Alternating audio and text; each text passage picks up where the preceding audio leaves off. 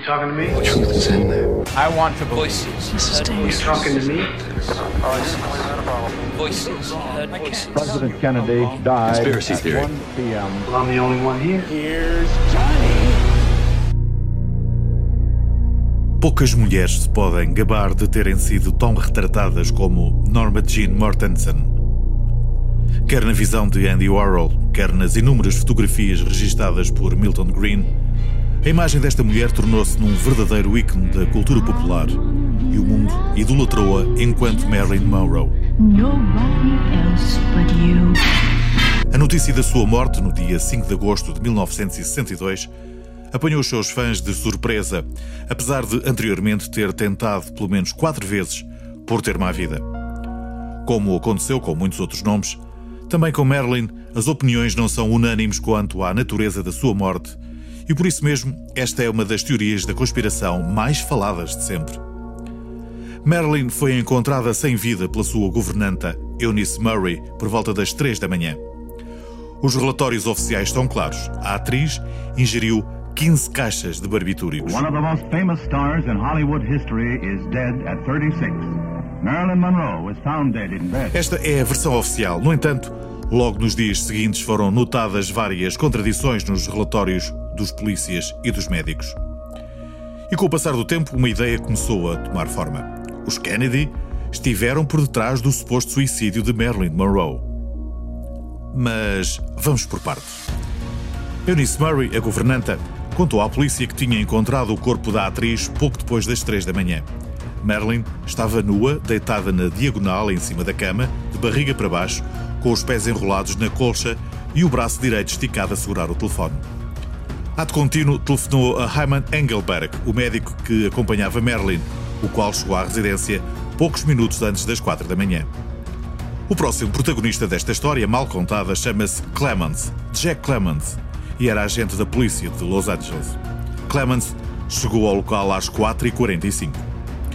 Todos estes pormenores são importantes porque a principal teoria da conspiração que implica a família Kennedy incrimina igualmente todos estes protagonistas. De facto, em 2011, Milo Speriglio, um detetive americano, afirmou sem margens para dúvidas que a atriz tinha sido assassinada pela CIA para proteger os interesses da Casa Branca.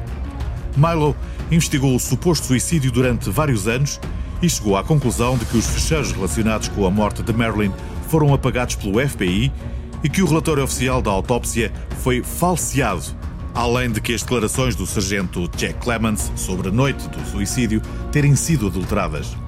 Milo confirma ainda uma notícia que tinha sido ventilada anteriormente.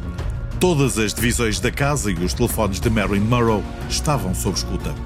No relatório inicial, o agente Clemens terá escrito: Posso afirmar que foi o médico que aplicou a injeção letal de Nembutal líquido. Mas de que injeção letal fala a polícia se, segundo os relatórios oficiais, Marilyn Monroe ingeriu comprimidos?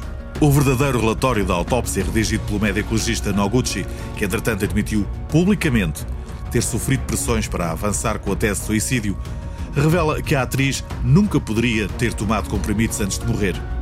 O estômago e o intestino estavam vazios e as análises mostraram a existência de altos níveis de substância química no sangue e não no fígado, o que sugere que a medicação foi administrada por injeção e não por via oral.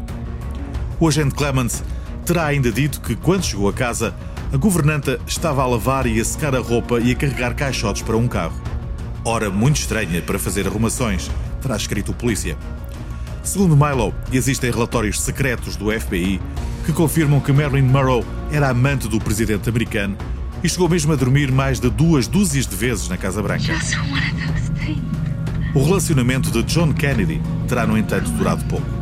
Depois da separação, Marilyn envolveu-se com o irmão Robert Kennedy. Alguns amigos garantem que a atriz nunca se teria apaixonado por Bob. A relação serviria apenas para se manter próxima de John Fitzgerald Kennedy.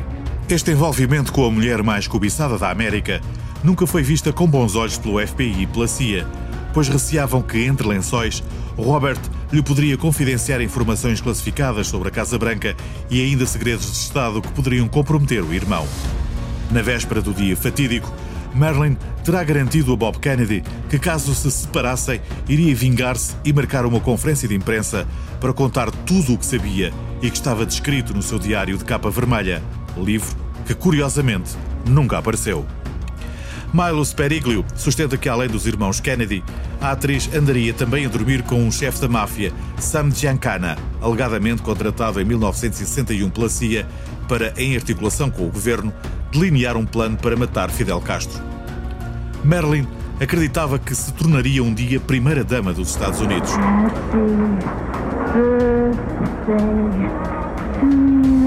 Consta que ligava com frequência para Jackie Kennedy para lhe confessar pormenores da sua relação com o marido.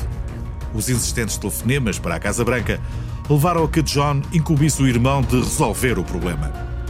Esta teoria é também corroborada por Jay Margolis e Richard Buskin, autores do livro Murder of Marilyn Monroe. Segundo eles, Robert Kennedy envolveu-se sexualmente com Marilyn Monroe durante o verão de 62, depois de JFK lhe ter pedido para pedir pessoalmente a Marilyn que parasse de telefonar para a Casa Branca. Peter Lawford, cunhado de Bob Kennedy, teria mesmo confirmado esta versão e avançado que o irmão do presidente cedeu aos encantos da atriz logo no primeiro dia. Mas Buskin e Margolis vão mais à frente e reforçam a ideia de assassinato, indiciando Robert Kennedy como o autor moral do ato, o seu cunhado Peter Lawford e, naturalmente, o Dr. Hyman, o responsável pela administração da dose fatal de pentorbarbital no coração de Marilyn. Esta narrativa foi confirmada por James Hall, um dos dois paramédicos que compareceram na residência de Marilyn, o qual confirmou aos autores que o médico tinha usado uma seringa com uma agulha hipodérmica de uma dimensão considerável. Mas esta teoria não fica por aqui. Segundo consta, Marilyn mantinha com o seu médico uma relação amorosa, facto que teria sido usado para persuadir o médico a tomar parte no plano. A morte de Marilyn Monroe é uma história sem um ponto final e, por certo, uma das histórias mais mal contadas. Dilly dilly dilly dum, boop doop.